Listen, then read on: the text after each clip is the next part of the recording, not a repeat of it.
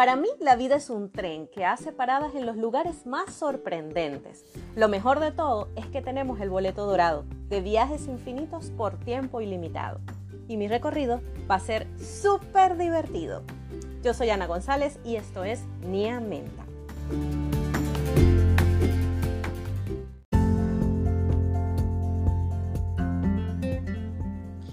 Hola pequeños, hoy estoy aquí para grabar el episodio número 10 de la temporada 2 de Niamenta.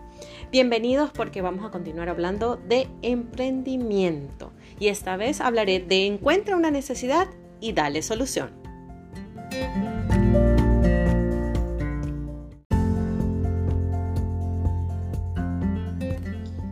Entonces debo hablarles de cinco puntos súper importantes que debemos tomar en cuenta para darle forma a esa idea de emprendimiento. Una vez que ya yo reconozco mi talento, sé lo que sé hacer, lo hago constante, lo desarrollo, de repente me inscribo en cursos y ese tipo de cosas para mejorarlo. Entonces ya lo tengo más pulido, comienzo a seguir estos pasos. Son cinco puntos súper importantes. El primero, me enfoco en lo que sé hacer. Debo enfocarme en ello, que era lo que les hablaba, desarrollar ese talento, eh, esa habilidad, ¿no? Eh, les voy a contar una anécdota. Mi mamá hace muchos años eh, trabajaba en una universidad y hubo un tiempo que se retrasó el pago de su salario. Entonces, em, ellas se reunían a mitad de la tarde en un break que les daban, un receso, y tomaban café. Entonces, ah, muchas veces tuvieron dificultades para ir al cafetín y comprar algo para acompañar el café, porque el problema era que la gente se, se acumulaba, había demasiadas colas, había una sola caja en el café, era el único café para toda la facultad, que era muy amplia. Entonces era difícil, de verdad, eh, llegar a tiempo con, con, las galletitas o con, los, o con los postres que querían usar para acompañar el café a la oficina, porque entonces ya cuando llegaban con eso ya tenían que regresar al trabajo y se había terminado el receso. Entonces ella se dio cuenta de eso y a ella le gustaba hacer mucho ponquecitos y hacía unos ponquecitos súper ricos que para todas las fiestas de la familia le pedían siempre, ah, ya unos ponquecitos para el cumpleaños de fulanito y tal. Ya siempre los hacía. Entonces un día llevó un paquetico de ponquecitos que ella misma hizo. Ah, ya a todos les encantaron, les pareció delicioso, no sé qué.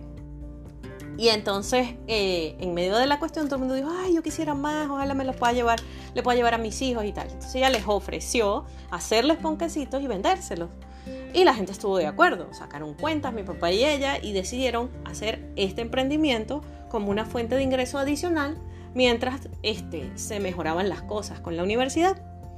Entonces, se enfocaron en hacer lo que sabían hacer. Ese fue el primer punto. Luego, número dos, hizo algo súper importante. Observó qué es lo que había en el entorno. En el cafetín casualmente no vendían ponquecitos. Vendían galletas, vendían desayunos, vendían sándwiches, vendían dulces empacados, golosinas, de todo. Pero no había ponquecitos.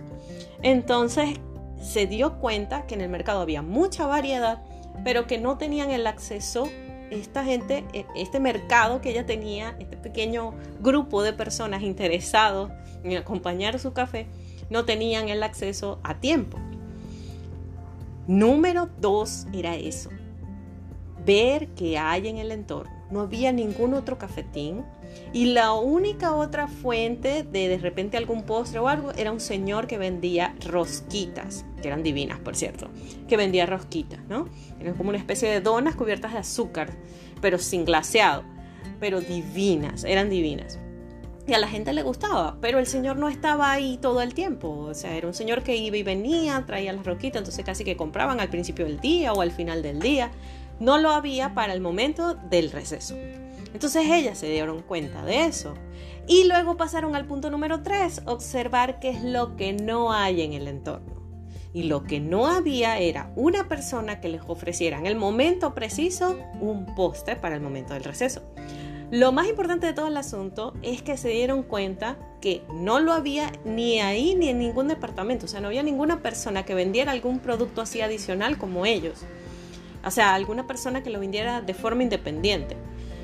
Y todos los departamentos tenían breaks, tenían recesos a mitad del día. O sea, que era algo que para ellos era un momento como de relajación, como de, de repente de, de, salir un poco del estrés del trabajo y no, no lo estaban satisfaciendo como se debía. Entonces se dio cuenta de lo que había en el mercado y se dio cuenta de lo que no había. Número cuatro, ¿qué puedo hacer con lo que tengo? Bueno, yo sé hacer ponquecitos. Aquí no venden ponquecitos. Ahí son otras cosas, pero no las pueden comprar a tiempo.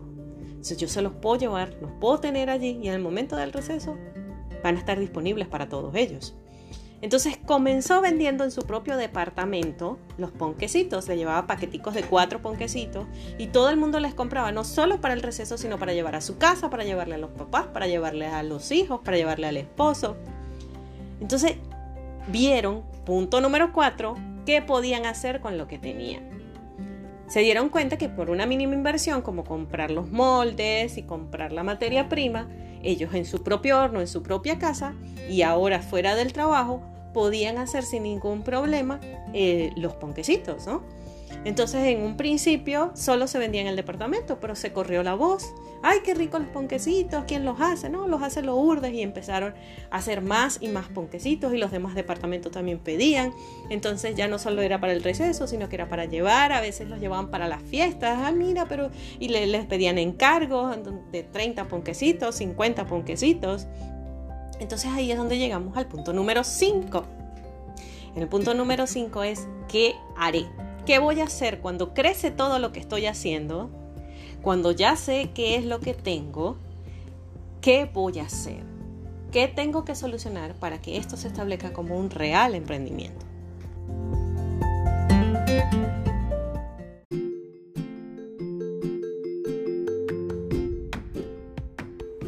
Ok, entonces ya en este punto número 5, ¿qué haré cuando te, empieza a salir de las manos y ya no es solamente una idea para percibir ingresos adicionales, sino que es realmente un emprendimiento que está levantándose.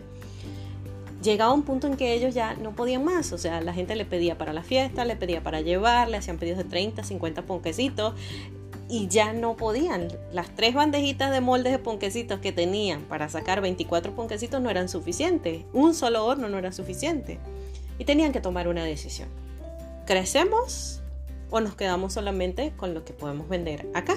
¿Realmente vamos a hacer por encargo o solamente vamos a hacer de esta forma? ¿Qué vamos a hacer? Pero entonces lamentablemente en ese momento comenzaron a pagar de nuevo regularmente el salario, se acabaron los problemas, eh, llegaron los bonos vacacionales y entonces eh, comenzó a, bajar la cosa, la gente todavía estaba interesada, pero ellos no, bueno, ahorita no estamos haciendo, este, vamos a traer de vez en cuando. Comenzaron a desinteresarse por el asunto cuando vieron que ya percibían un salario.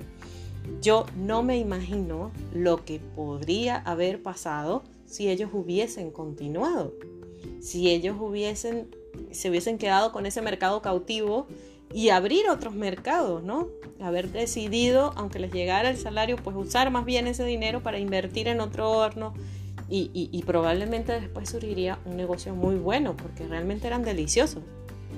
Este, y yo creo que, que, yo heredé esa, esa, ese arte culinario porque yo hago galletas y ponquecitos también y quedan muy chéveres. Entonces yo no sé, eh, la idea se esfumó de repente, era muy muy buena, pero lo que la anécdota que les dejo es que no pueden dejar de seguir luchando, de seguir trabajando por ello. De repente algunos trabajos los tomaban y otros no, pero pero pudieron continuar, o sea, pudieron de repente hacer un encargo y hacer un esfuerzo, un encargo grande y con ese dinero hubiesen comprado otro horno. La idea es la constancia, no quedarnos solamente en el qué voy a hacer o de qué manera lo voy a, a elaborar. Lo que quiero decir es que estos cinco puntos, mientras los vas cumpliendo, llega un momento en que el emprendimiento sale solo. En el que ya con todo el interés que le estás poniendo, con todas las ganas, con la calidad que le das al producto, la gente empieza a pedir y a pedir. Entre ellos mismos se recomiendan, te recomiendan y, te compran y, les llevan a otros y, prueban, ¿no? desde esa pruebita inicial que tuvo en un pequeño receso, se convirtió en una cosa bastante grande, que no llevaron al éxito que pudo haber tenido por falta de constancia, por, por usarlo únicamente como, como, como un negocio momentáneo. Entonces, esa no era su, no era su, su meta, ¿no? Convertirlo en un negocio. Pero imagínense lo que hubiera pasado.